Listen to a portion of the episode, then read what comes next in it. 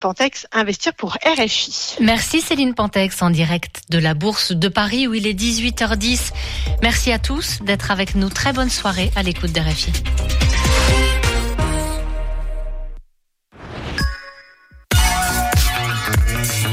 Radio G. 101.5 FM.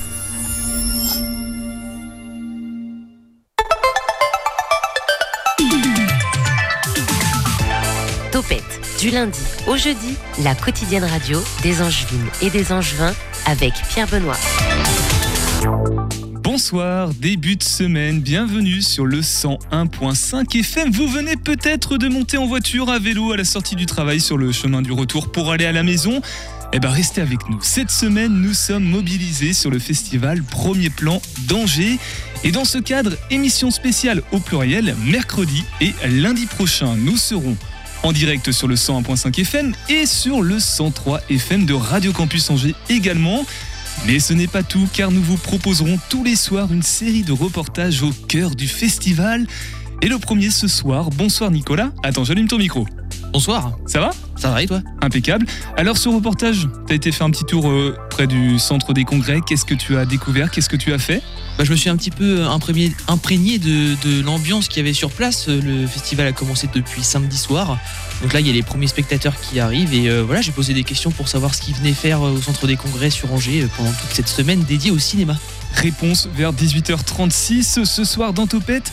Nous allons recevoir Aude et Nolwenn. Elles sont en master éco-ingénierie des zones humides, membres de l'association Pégase. Et le jeudi 2 février, c'est la journée mondiale des zones humides. Je pense que vous voyez le truc venir. Les 11, 12 et 13 février prochains, l'association organise une série d'événements à cette occasion. C'est à la fac Saint-Serge et elles seront, ah non, elles ne seront pas accompagnées, elles seront toutes seules ce soir. Bonsoir Julien Boucaud. Bonsoir Pierre Benoît. Toi, t'es accompagné, par contre, t'es accompagné de. Bonsoir. J'ai pas son prénom, je peux pas lui. Comment? Héloïse et Bastien qui seront avec nous pour chroniquer sous la surface. Bonsoir Bastien. Bonsoir. Et Julien, de quoi parlerons-nous sous la surface Ah ce ben, on va soir? parler de zones humides. Ah bah C'est le thème bas. de la, Ah bah. de la soirée. Mais t'étais au courant, toi, non? Un petit peu. Un petit peu, un un petit petit peu. Et en plus, c'est la dernière ce soir. Ce sera en fin d'émission. Pitch ton assaut, un Graal, l'enjeu avec Camille aussi pendant ces 50 minutes. Tous les podcasts sont en ligne sur radio-g.fr et pour découvrir tous nos beaux invités, c'est sur le compte Instagram Topette Radio G, tout simplement. Topette sur le 101.5 avec Pierre Benoît. Et avant tout ça, ce soir, le flash, ce n'est pas toi, Nico, mais c'est Amélie.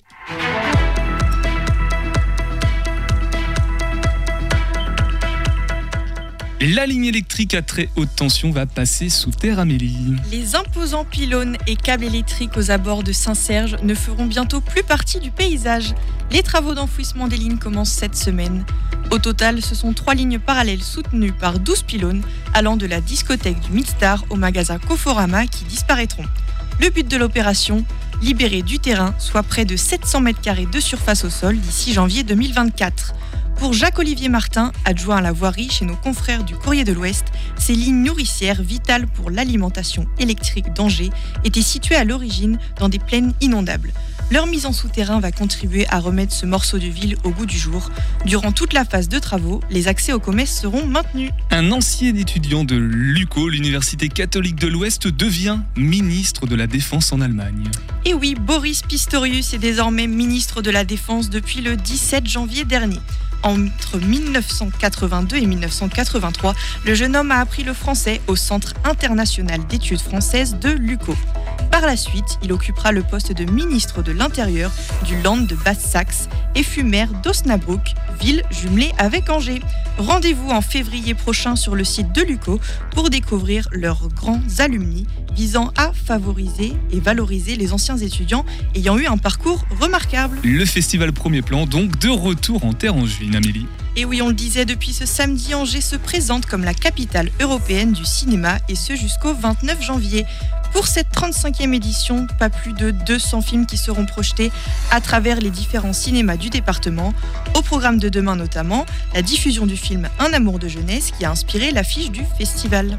Fréquentation record hein, pour les musées angevins en 2022 également. 210 000 visiteurs, ce sera notre chiffre du jour. C'est le bilan le plus élevé depuis 10 ans.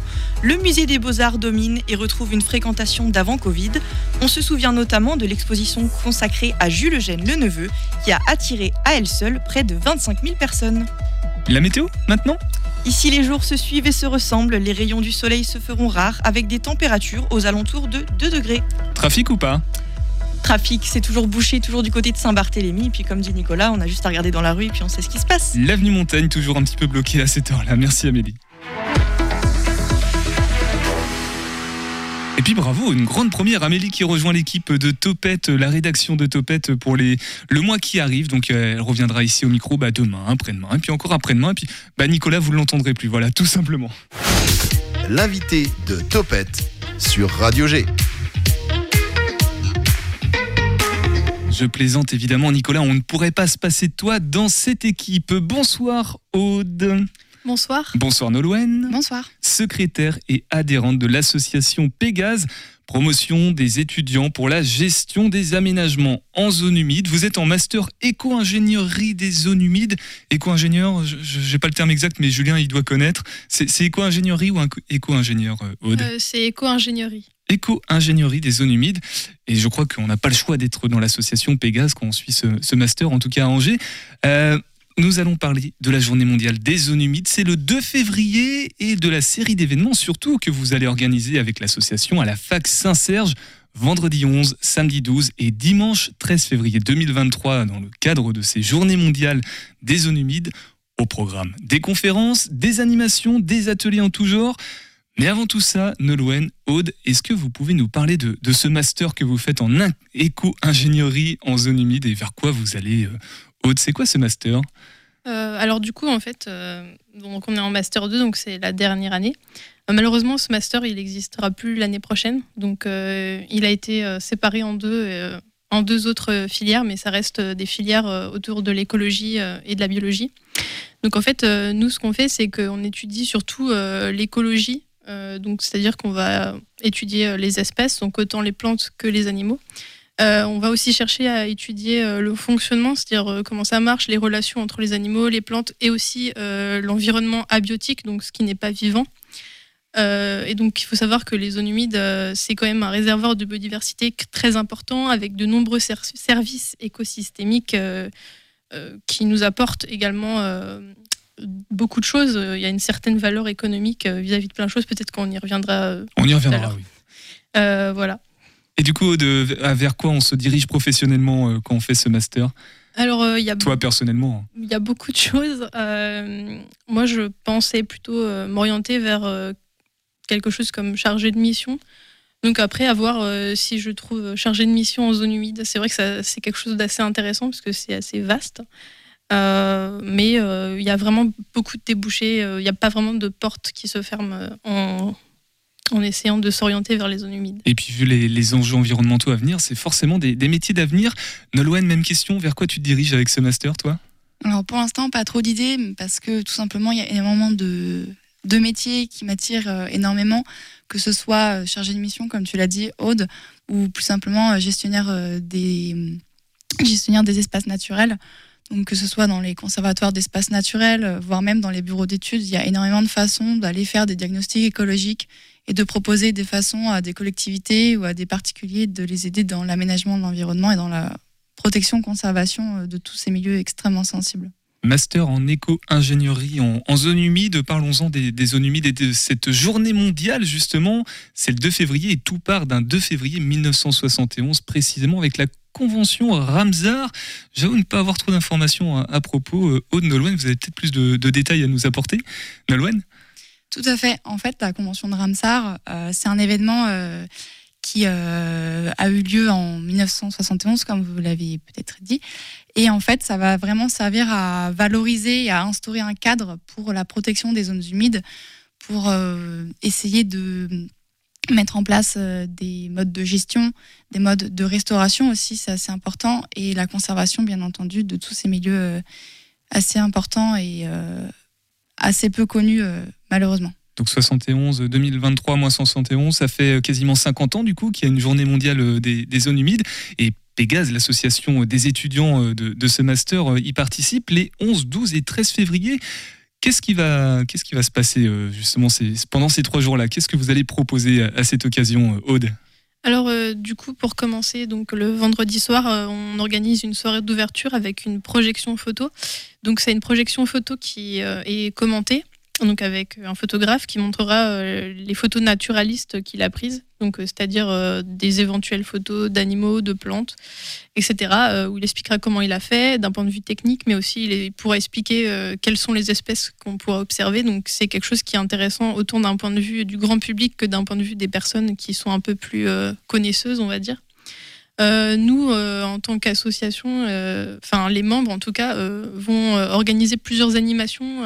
Il y a des thèmes variés. C'est surtout des animations pour faire découvrir aux gens qu'est-ce que c'est les zones humides, comment on peut identifier certaines espèces. Donc c'est pour essayer de, sensibiliser et d'augmenter la curiosité des gens. On organise aussi de nombreuses conférences qui vont être animées par des professionnels et des chercheurs qui seront plus axés pour des personnes qui ont peut-être un peu plus de connaissances ou qui s'intéressent un peu plus profondément au sujet. Euh, et euh, on a aussi l'organisation euh, un peu au dernier moment d'une table ronde. Donc c'est quelque chose qui pourrait être intéressant avec plusieurs acteurs. Donc on a des collectivités, enfin une collectivité, on a euh, notre professeur de droit aussi qui pourra euh, apporter un peu plus de détails d'un point de vue législatif. Euh, on a aussi peut-être un agriculteur donc qui lui pourra exposer son point de vue sur la restauration des zones humides. Et on a aussi quelqu'un du CEN, donc Conservatoire des espaces naturels, donc qui, lui pourra apporter un côté un peu plus naturaliste, gestion des espaces naturels. Euh, voilà. Après, on a une autre projection photo euh, le samedi, donc euh, qui sera aussi animée par un par un, un photographe et euh, par certains de nos membres qui euh, sont, euh, ma foi, assez, assez doués euh, dans la photo. Nolwenn, tu voulais réagir, je crois? Oui, euh, je voulais préciser aussi que l'événement qu'on organise, c'est aussi l'occasion pour d'autres associations et d'autres euh, professionnels naturalistes en général de pouvoir euh, venir et participer. Donc on les invite. Et, Il y a la eux, LPO, par exemple, Tout à France fait, Nature la Environnement, qui sont. euh, la Fran- France Nature Environnement. On a aussi euh, Martin Bonhomme qui est un herpétologue. euh, donc, euh, Un quoi, tu dis? Herpétologue. Il faut Je- nous expliquer ce que c'est. Donc ce mot en fait euh, désigne les personnes qui étudient euh, les reptiles euh, au sens large. Donc ça va être les serpents. Euh, lui, il est surtout serpent, euh, effectivement. Et euh, donc on a euh, cet herpétologue. On va aussi avoir, euh, comme vous l'avez dit, France Nature Environnement, qui est une association plutôt calée sur l'aspect législatif et l'intervention pure et dure. Et la LPO, que, qui est un peu plus connue pour La Ligue protectrice des oiseaux, hein, Tout c'est à ça. fait, c'est ça.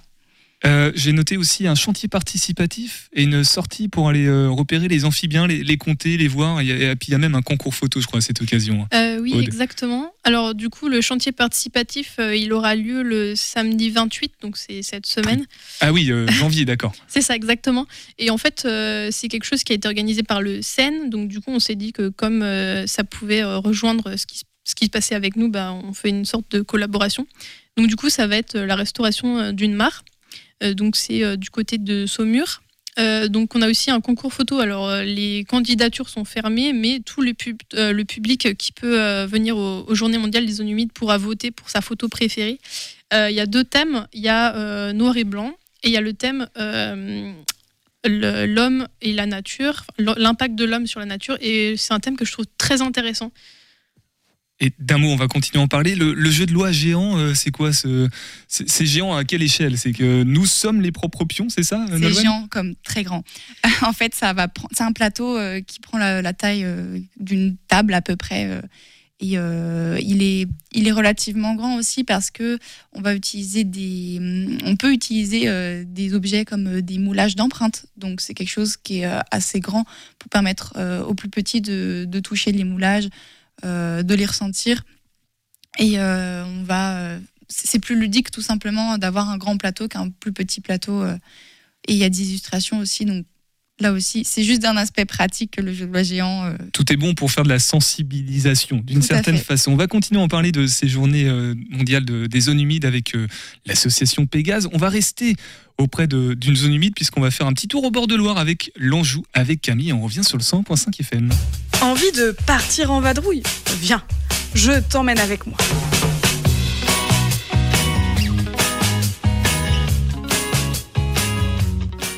Aujourd'hui, nous partons nous balader et profiter de la douceur de la Loire. Quel que soit le temps, il fait toujours bon se balader en bord de Loire. Les crues, les sécheresses, les clapotis de la pluie ou la douceur du printemps, il y a tellement de manières d'apprécier le fleuve royal. Partons ensemble se balader le long de la levée, autour de Chalonne-sur-Loire. On descend tranquillement sur une petite cale pavée. Il n'y a pas grand monde. Ces petits coins sont plutôt méconnus et pourtant pleins de charme. La Loire est déjà face à nous, vive et profonde.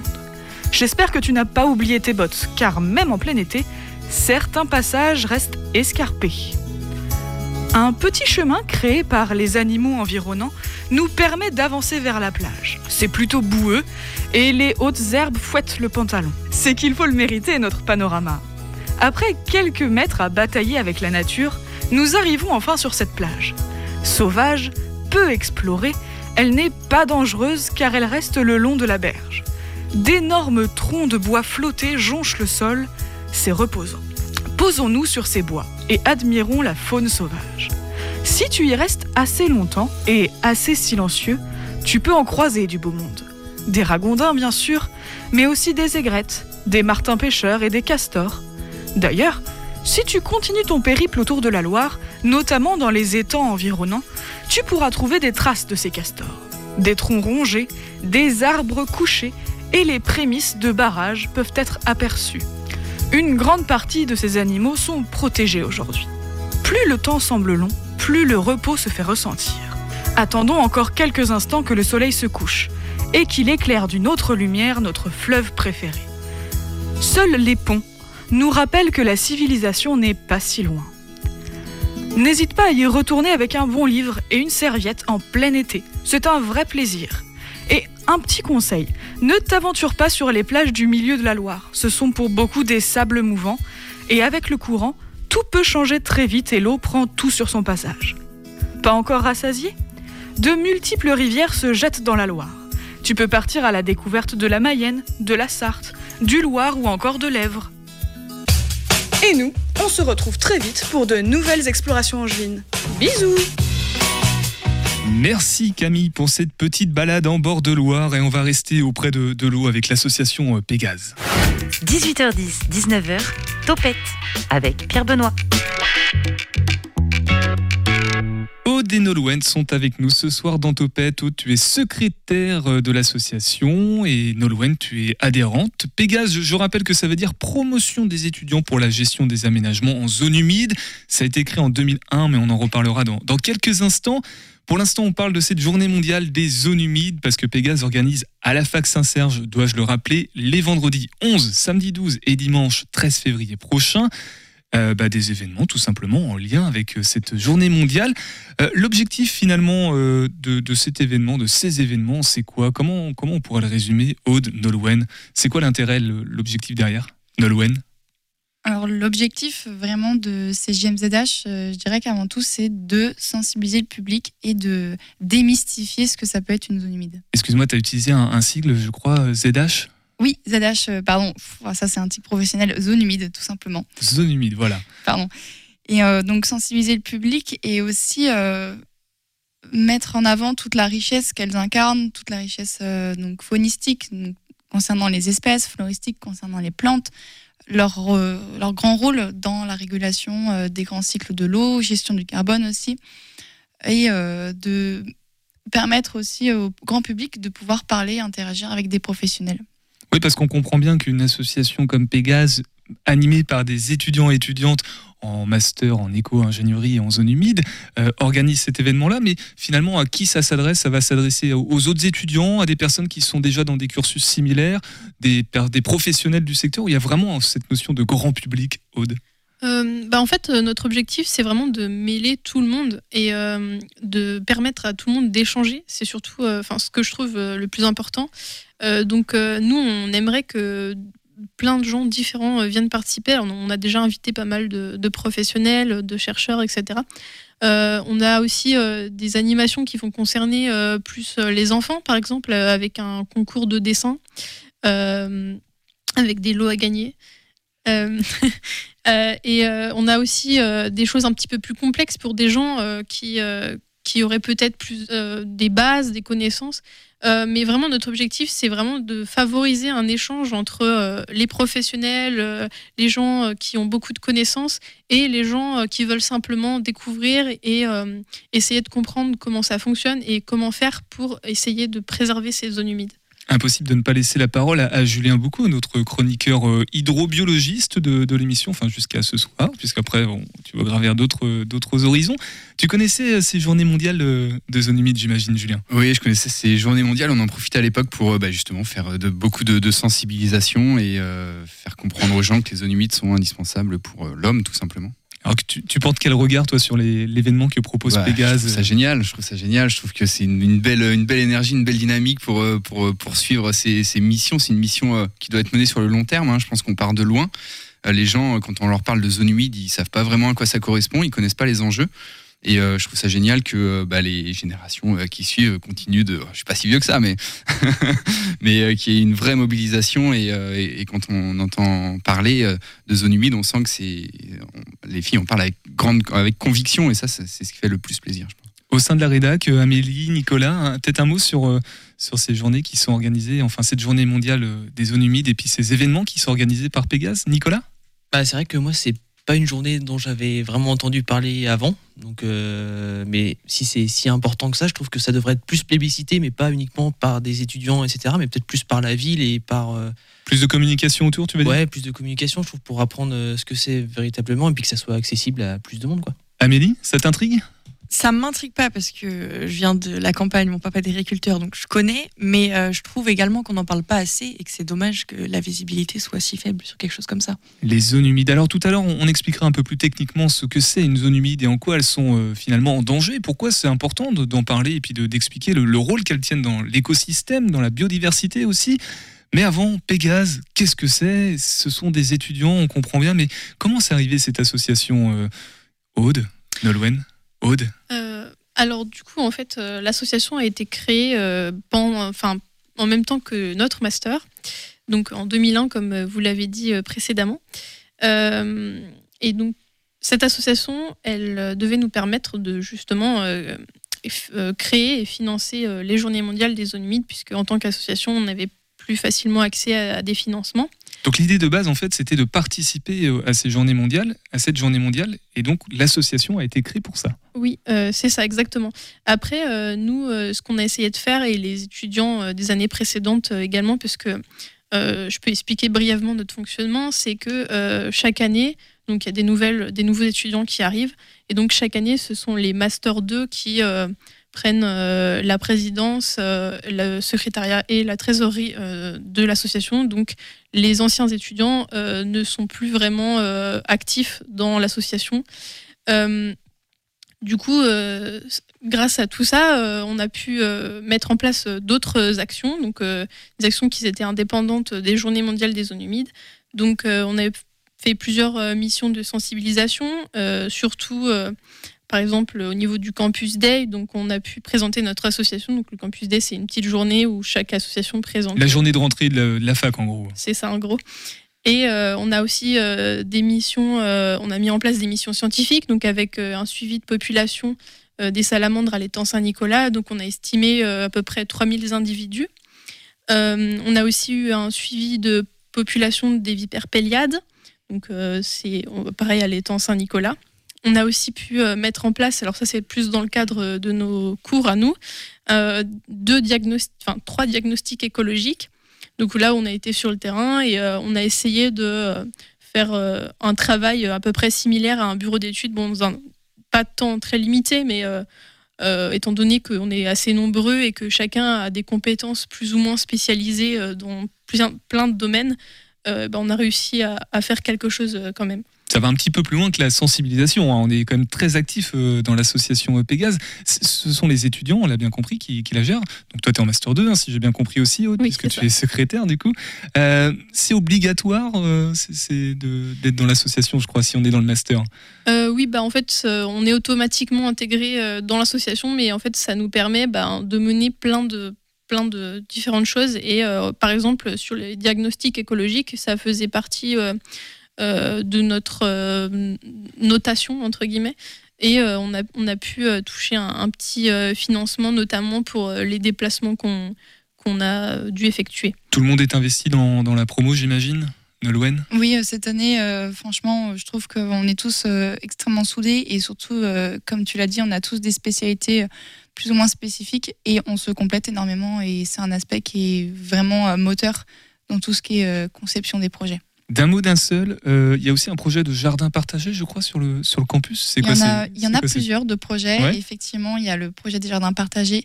Donc lui qui, est, euh, qui, euh, qui a commencé à prendre place l'année dernière, s'il me semble, si, je, si ma mémoire est correcte. Et là, c'est l'idée de faire au sein du campus un espace où les étudiants et plus généralement les personnes de la faculté pourraient venir pour entretenir un espace commun avec euh, une protection euh, idéalement. Une dernière question sur l'association. Si on n'est pas étudiant, si on n'est pas dans le master, est-ce qu'on a le droit de... Parce que je vois Julien, là, il me fait des appels d'œil depuis tout à l'heure. Euh, on a le droit de rejoindre l'association si on n'est pas étudiant dans, le master ou pas? Alors actuellement, les adhésions ne sont pas ouvertes à tout le monde. on a beaucoup réfléchi à ça. Pour l'instant, comme notre master s'arrête l'année prochaine, on réfléchit encore à plusieurs pistes, plusieurs solutions, et euh, justement euh, ouvrir euh, l'adhésion à des personnes extérieures, c'est quelque chose qui a été proposé, donc on, y réfléchit encore. Ok, et eh ben on va rester ensemble sur l'association Pégase et sur les zones humides surtout. On va essayer de savoir ce que sont les zones humides. Dans quelques instants, on va écouter le podcast que Nicolas a fait, donc un petit reportage dans le cadre du festival Premier Plan d'Angers. Il y a toute une série de, reportages communs avec Radio Campus tout au long de la semaine. Avant, on va répondre à une question que vous nous avez posée avec le Graal sur le 100.5 FM. Question de Patrice. Pourquoi le pont d'Angers s'est effondré? On parle bien du pont au pied du château d'Angers, hein, aussi appelé de la basse chaîne. En effet, il s'est effondré et ce fut une catastrophe mortelle. Nous sommes le 16 avril 1850, il y a plus de 170 ans. C'est le matin et un bataillon d'infanterie doit passer une revue place de l'Académie. Comme il était côté d'outre, venant d'Avrier, il devait passer le pont suspendu au-dessus de la Maine. Ce n'était pourtant pas le bon jour pour une promenade. C'est grande tempête sur Angers. Le vent commence sérieusement à faire onduler le tablier du pont. Les militaires tentent de le stabiliser en se balançant à leur tour. Et soudain, un craquement se fit entendre. Les câbles de suspension se détachent. Le pont chute dans l'eau, entraînant plus de 220 hommes. Ceux-ci se transpercent des baïonnettes de leurs camarades ou ils se noient. Bref, ils meurent tous. La catastrophe émeut la France entière et Louis-Napoléon Bonaparte assiste même aux obsèques. Depuis, plusieurs ponts ont été reconstruits à cet endroit, mais pas suspendus.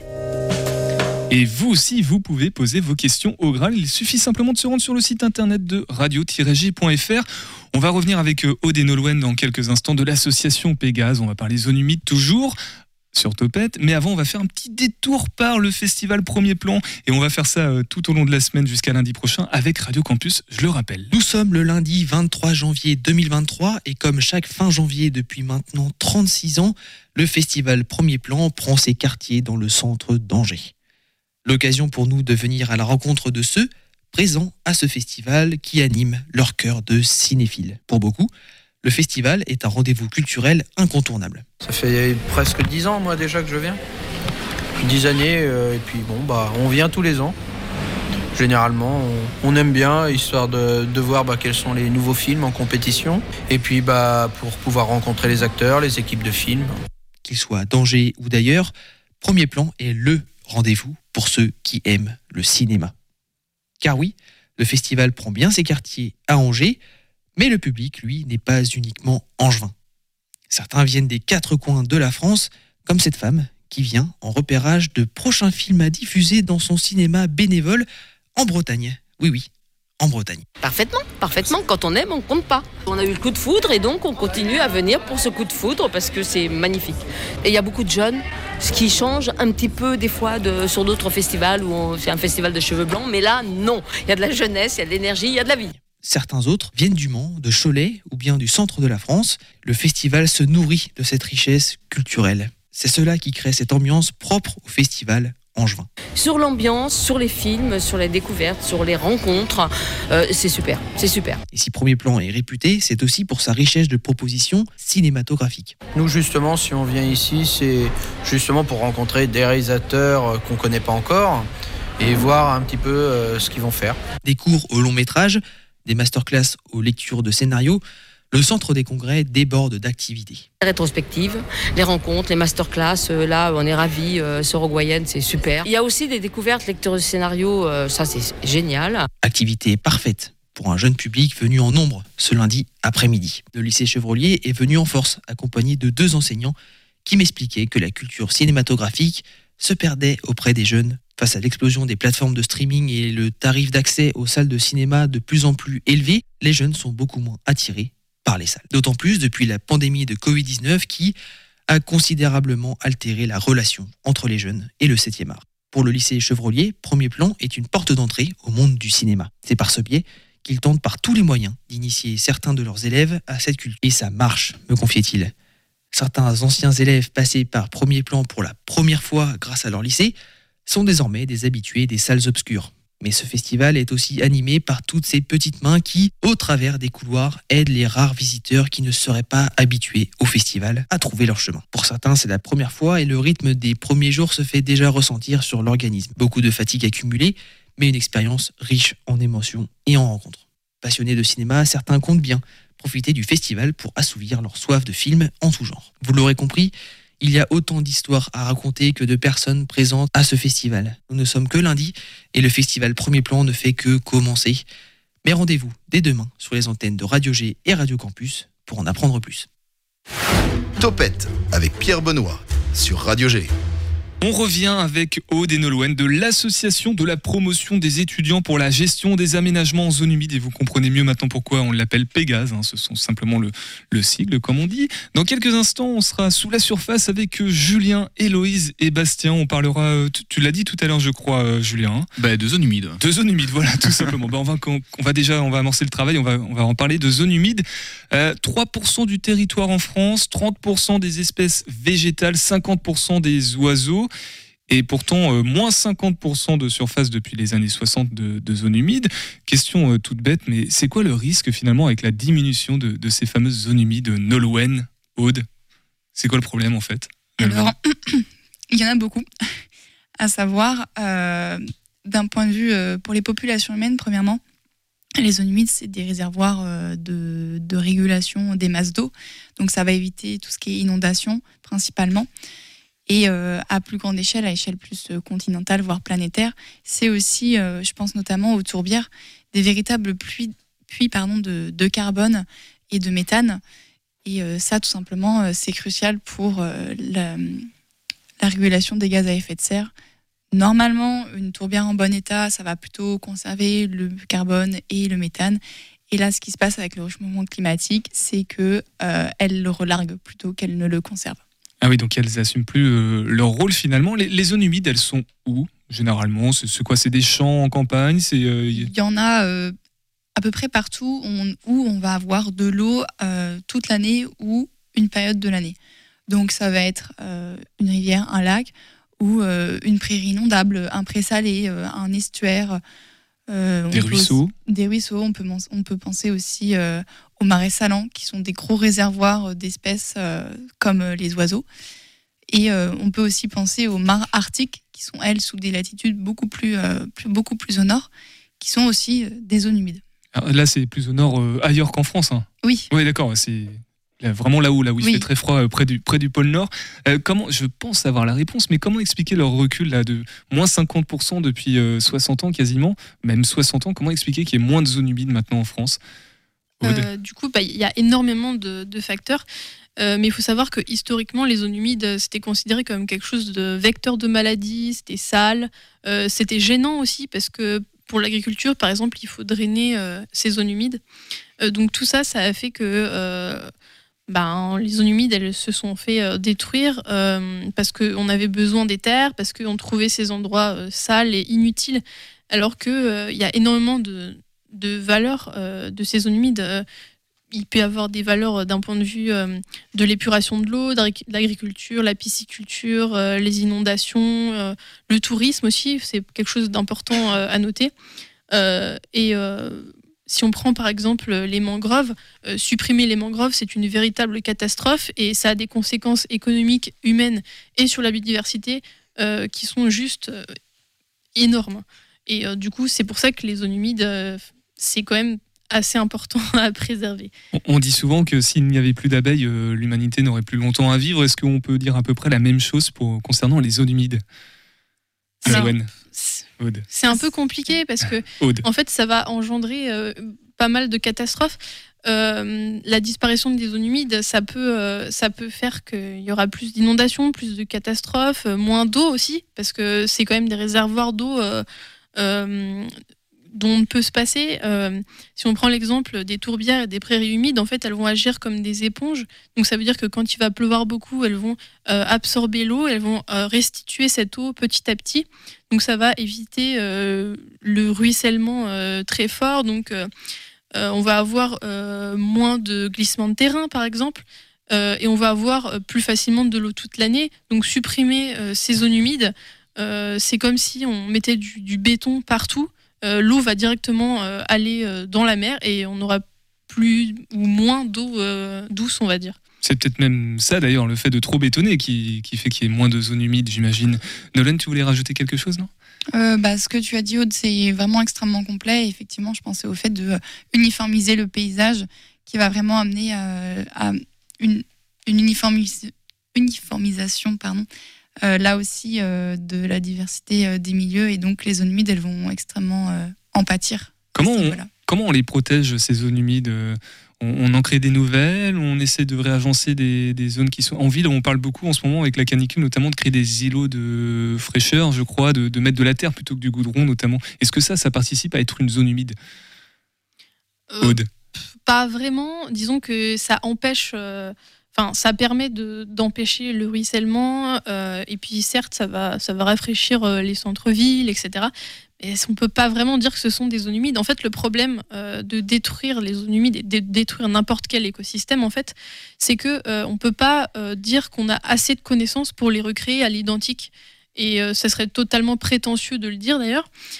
Donc, même si euh, donc il existe ce qu'on appelle les mesures compensatoires, donc suite à des travaux qui sont euh, faits euh, pour. euh, Imaginons l'aéroport de Notre-Dame-des-Landes, on l'aurait construit, on aurait fait une autre zone humide à côté. C'est ça un petit peu le, principe Voilà, c'est ça le principe des mesures euh, compensatoires. Le problème, c'est que même si on essaye d'évaluer au maximum euh, les espèces qui seront impactées par ce type de construction, euh, on ne peut pas euh, être en mesure de dire qu'on est capable de comprendre toutes les interactions, de, de- d'inventorier toutes les espèces. Il y en a peut-être qu'on ne voit pas et qui sont pourtant indispensables.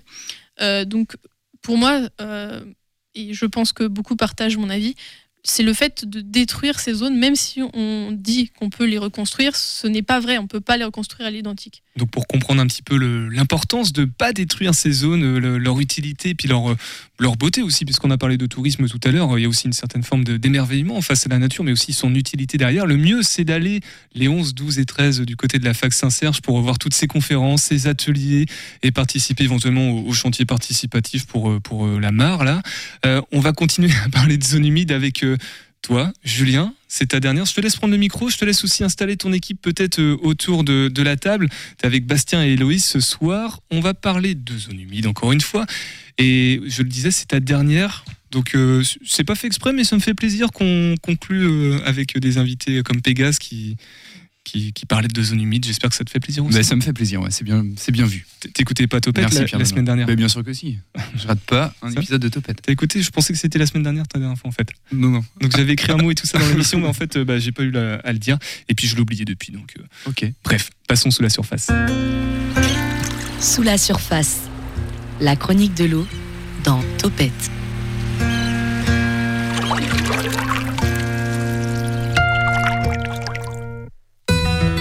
Alors aujourd'hui, Pierre Benoît, on va s'intéresser, bah, tu l'as compris, aux, zones humides. Alors tu le sais, c'est un sujet qui me tient à cœur, qui est hyper important pour l'avenir de notre planète. Moi, pour la petite histoire, on a commencé à sécher les zones humides au 19e siècle pour développer les activités humaines. Et on a augmenté l'impact de ces zones humides dans les années 60 avec notamment la mise en place de la politique agricole commune. Donc à l'époque, l'idée c'était de produire toujours plus en pensant que les ressources environnementales étaient illimitées. On a alors supprimé les haies pour faire des parcelles toujours plus grandes et on a surtout drainé des grandes surfaces humides. Des petites surfaces aussi ouais, tout à fait. Quand on parle de zones humides, on pense souvent à des grandes étendues d'eau, alors qu'en fait, on a aussi fait disparaître des petits cours d'eau qui traversaient les champs. Du coup, elles ont moins d'intérêt comme elles sont plus petites, ces zones humides. Non, pas forcément. Alors, c'est souvent dans ces petits cours d'eau qu'on retrouve tout un tas d'espèces végétales et animales incroyables. Moi, je pense notamment à la truite fario, qui se reproduit dans ces petits cours d'eau lorsqu'il y a suffisamment de cailloux et de courants. Et il faut savoir que la truite fario, elle est en train de se raréfier dans toutes les rivières françaises. Heureusement, il y a une vraie prise de conscience hein, aujourd'hui, Julien. Ouais, exact. Il y a une vraie prise de conscience. Les anciens qui ont vécu ce changement dans les années 70, ils nous disent tous que c'était une énorme bêtise d'assécher les zones humides et d'arracher les haies. Et notre génération, on le voit, elle se mobilise depuis pour restaurer ce qui a été dégradé et pour changer les mentalités. Et on compte sur ces nouvelles générations pour prendre le relais. Justement, je l'ai dit tout à l'heure, tu es venu avec un, un bout de cette nouvelle génération. Bonjour Bastien, bonjour Héloïse. Bonjour, Bastien dans le micro, bonjour Héloïse. Vous avez quel âge? T'as quel âge Bastien? Moi j'ai 11 ans. Et toi Héloïse? J'ai 8 ans. Et vous commencez déjà à vous poser pas mal de questions sur les zones humides. Héloïse, tu veux commencer? Quelle est la plus grande zone humide en France? Alors la plus grande zone humide en France, en fait, c'est la Camargue. Elle s'étend sur 85 000 hectares. Et plus au nord, on retrouve la baie de Somme, qui s'étend sur une surface de 70 000 hectares. Là, on parle de zones humides qui sont situées sur la côte française et qui sont connectées à la mer. Mais il faut savoir qu'à environ une heure d'Angers, on a le plus grand lac de plaine de France et le deuxième plus grand lac de plaine d'Europe. Et ce lac, c'est le lac de Grandlieu. Ouais, c'est le lac de Grandlieu. Et c'est un endroit incroyable qui accueille plus de 250 espèces de végétaux et 300 espèces d'oiseaux différentes. C'est la plus grande réserve ornithologique de France après la Camargue. Bastien, je crois que tu as une question. Euh, et dans le monde, est-ce qu'il y a beaucoup de zones humides? Alors, ça représente moins de 3% de la surface de la Terre, mais ça fait quand même 12 millions de kilomètres carrés. Mais quand on sait qu'un habitant sur 7 dépend de ces zones humides, on se dit qu'il est juste essentiel de tout faire pour les préserver. Héloïse, t'as une question aussi? Les zones humides sont-elles utiles pour l'homme? Alors ça ne fait aucun doute, on l'a dit tout à l'heure, les zones humides sont indispensables pour l'homme. En fait, une zone humide, c'est une grosse éponge. En hiver, elle se gorge d'eau, ce qui évite les inondations. Et en été, elle restitue l'eau à la rivière et évite ainsi les sécheresses et les mortalités des poissons. Mais les zones humides, elles servent aussi à épurer l'eau grâce à la végétation qui se développe dedans. Et c'est la même eau qu'on retrouve dans notre robinet. Donc plus on a de zones humides qui fonctionnent, et plus on aura de l'eau de bonne qualité à notre robinet. Bastien? Les zones humides ont-elles un impact écologique sur la Terre? Alors oui, tout à fait, les zones humides, elles jouent un rôle hyper important sur la planète. On l'a vu avec le lac de Grandlieu, les zones humides accueillent un nombre incroyable d'animaux. Pour te donner une idée, les zones humides hébergent 40% des vertébrés de la planète, 40% des poissons et 100% des amphibiens. Justement, Héloïse, tu veux nous parler des amphibiens, je crois. Les grenouilles peuvent-elles vivre dans toutes les zones humides? Alors je suis pas du tout un spécialiste des amphibiens et des grenouilles, mais ce qui est sûr, c'est qu'on retrouve les grenouilles uniquement dans les zones humides. Donc s'il y a plus de zones humides, bah il y a plus de grenouilles. Après, il y a sûrement des zones humides dans lesquelles la grenouille ne va pas être bien. Moi, je pense notamment aux zones humides qui sont connectées directement à la mer, avec de l'eau saumâtre ou de l'eau salée, et aux endroits où l'eau est, est polluée. Bastien Comment on peut faire pour protéger les zones humides? Alors tu peux continuer à apprendre plein de choses sur les zones humides pour comprendre comment elles fonctionnent. Tu peux aussi prendre ta paire de jumelles et dire à ton papa et à ta maman de t'accompagner sur les bords de Loire pour aller observer les hérons, les cormorans et les aigrettes. Et si c'est un combat qui te tient à cœur, dans quelques années, tu pourras t'investir dans une association ou dans une collectivité pour préserver l'environnement et les zones humides. Mais d'ici là, ce serait déjà super bien de partager toutes tes connaissances sur les zones humides avec tes copains et tes copines, leur dire à quel point c'est important de préserver l'environnement. Car les zones humides et les milieux naturels, c'est ce qui nous fait vivre. Et ça, faut pas l'oublier. Et c'est pas les ogres de Barbac qui nous contre- con- contrediront pardon, avec leur magnifique chanson À vous la terre. On aurait presque pu la passer du coup à ce moment-là, la, chanson, Julien. Mais je l'ai pas là, j'ai fermé le, logiciel. Euh, c'est intéressant ça, les, générations futures euh, s'intéressent vraiment à ce changement sur, le, sur les zones humides. Bastien, parce que je sais que papa il aime bien les zones humides, euh, c'est quelque chose qui t'émerveille toi aussi, qui te, qui te, à laquelle tu es sensibilisé, le fait que c'est un peu fragile aussi de voir euh, toute cette faune, cette flore euh, au bord de l'eau? Bah oui, c'est vrai, mais euh, le c'est vrai qu'il n'y a pas beaucoup de de communication sur les zones humides parce qu'on n'entend pas énormément parler euh, sur, euh, dans la rue, enfin dans la rue, dans, la presse, etc.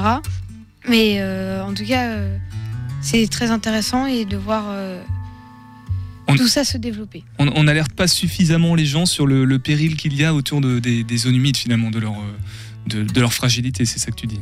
Oui, c'est ça. Et toi Héloïse alors? Les balades en bord de l'eau, les libellules, t'aimes bien? Oui. Bon, Julien, j'imagine que tu les as un petit peu sensibilisés, euh, tes enfants, puisqu'on a bien compris que c'était euh, tes enfants. Tu leur fais faire des balades justement pour, euh, pour les, les émerveiller et puis leur faire prendre conscience qu'il y a risque avec tout ça. Pas suffisamment. pas suffisamment, mais oui, un petit peu. On essaie de. On en, parle euh, forcément un petit peu à la, maison, mais euh, je pense qu'ils ont ça dans le, sang, pas forcément mes enfants, mais euh, les, les- les nouvelles générations, ils ont ça en eux et on compte, vraiment sur eux pour porter le message et, euh, et mener des actions qui soient fortes et qui soient pleines de sens. Eh ben, on, on compte sur euh, cette nouvelle génération, on compte aussi sur euh, Pégase avec euh, le- la journée, les événements qui sont prévus les 11, 12 et 13. On, on va redonner toutes les infos pratiques. Merci beaucoup Julien, créateur de Ciao Ciao, faut-il le dire, hein, qui nous a fait l'honneur de passer dans cette émission pour la première partie de saison. Tu vas être bien occupé à partir de 25 janvier, dans mercredi, là, dans, dans deux jours, parce que tu passes sur M6. Oui. là, ça va cartonner. Euh, je sais pas si ça va cartonner, mais je vais être bien occupé, c'est certain.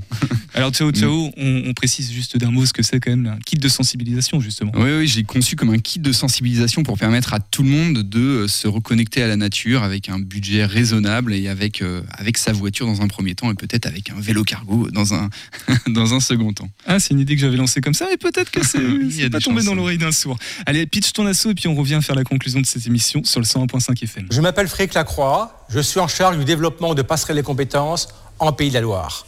Passerelle des compétences est une association qui accompagne les associations de solidarité en promouvant le bénévolat et le mécénat de compétences. Vous avez besoin d'optimiser votre fonctionnement et ainsi mieux remplir votre mission.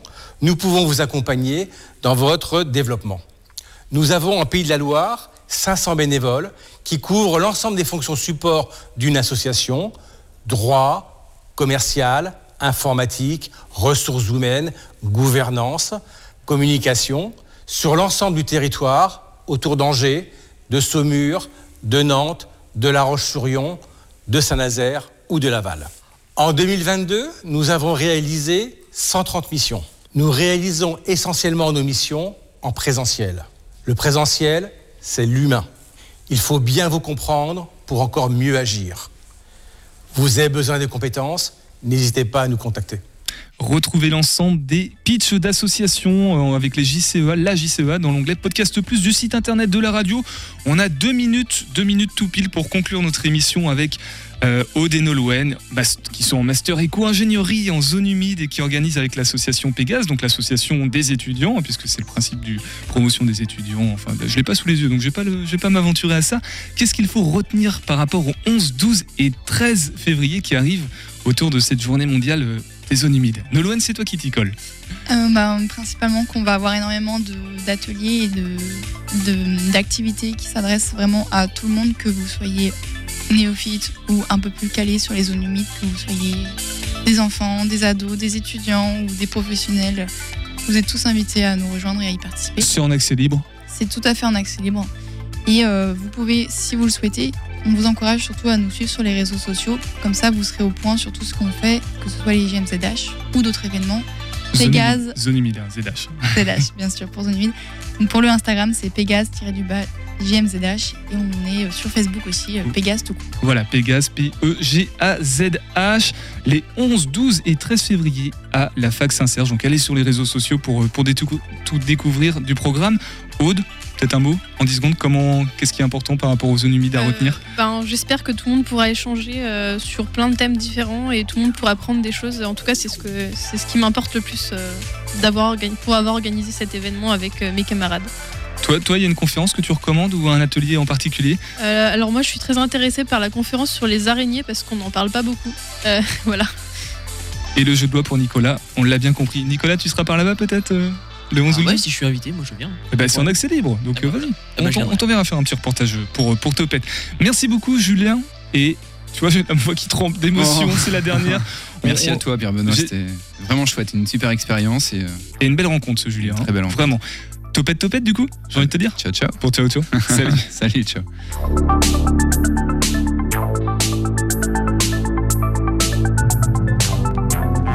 Radio G.